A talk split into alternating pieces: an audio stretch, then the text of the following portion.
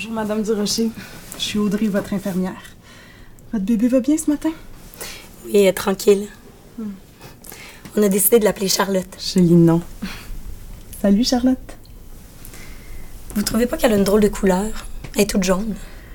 Ben justement, je venais pour vous parler de ça. On va lui faire une petite prise de sang pour vérifier sa bilirubine et voir si, par hasard, elle n'aurait pas l'ictère du nouveau-né. Ou si vous préférez la jaunisse du nourrisson. Puis c'est dangereux, ça? Ne vous inquiétez pas, c'est très courant chez les nouveau-nés. Près de 60 des bébés nés à terme en souffrent deux à trois jours après la naissance. Il s'agit d'une réaction biologique normale. Le foie des petits bébés est encore immature et peut avoir du mal à éliminer la bilirubine. C'est quoi la bili machin? La bilirubine, c'est un pigment qui est présent dans le sang. Quand il s'accumule, ça provoque la coloration jaunâtre de la peau. Puis ça, c'est-tu grave?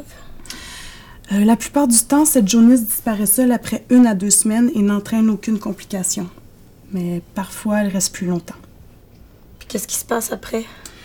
Après, euh, le bébé devient très fatigué et mange moins. Et si le taux de bilirubine devient vraiment très élevé, ça devient toxique pour le cerveau et ça peut causer divers problèmes. Mais nous en sommes pas là. Y a-tu moyen d'éviter ça? On exerce une surveillance en posant sur la peau du bébé un petit lecteur électronique qui nous donne une indication du taux de bilirubine dans le sang.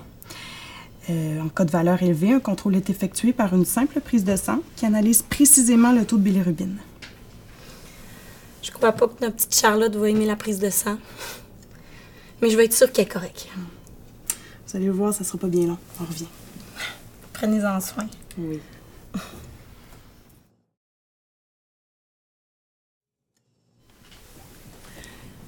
Je viens de recevoir le rapport du laboratoire. Euh, votre enfant dépasse un peu le taux normal de bilirubine. Son taux est de 250 micromoles par litre. C'est pas inquiétant, mais à partir de cette concentration, il faut mettre le bébé sous photothérapie. Qu'est-ce que c'est? Ah, c'est très simple. On met le bébé sous une forte lumière bleue ou blanche. Euh, elle dormira dans un incubateur avec cette lumière. Elle portera seulement sa couche et des petites lunettes pour protéger ses yeux. On a aussi une lumière sur laquelle vous pourrez vous occuper d'elle et la nourrir. Ça va durer longtemps? On va d'abord essayer une journée, puis on va voir si son taux de bilirubine s'améliore. Pendant la période qu'elle passera en photothérapie, il sera important de la faire boire plus souvent afin d'éviter qu'elle ne se déshydrate à cause de la chaleur. En plus, le fait de la faire boire beaucoup l'aidera à éliminer la bilirubine. Bon, si c'est nécessaire.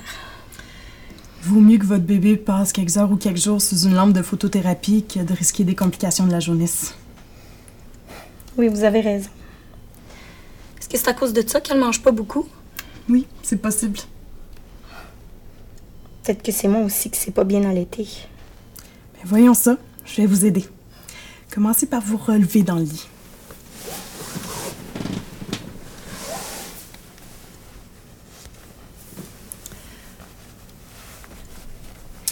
OK. Le bébé doit être face à vous, le nombril collé contre vous. Son visage doit être face à votre sein. L'oreille, l'épaule et la hanche doivent être dans le même angle. Si vous voulez, vous pouvez utiliser un coussin ou un oreiller pour supporter votre dos et vos bras. Vous allez être plus à l'aise comme ça.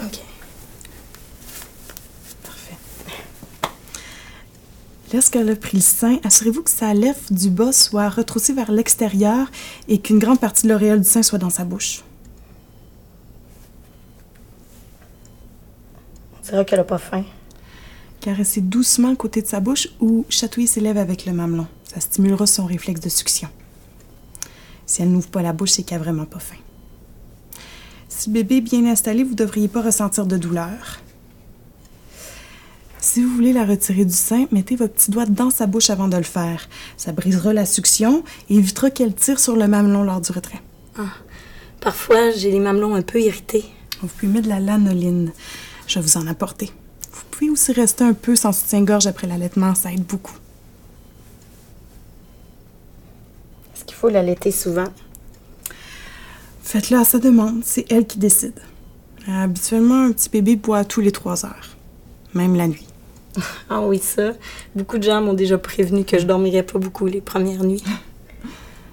Bon, je vais vous laisser essayer. je reviens dans quelques minutes. Je vais aller chercher de la lanoline et je vais voir si on n'a pas un incubateur ou une lampe de libre. Merci.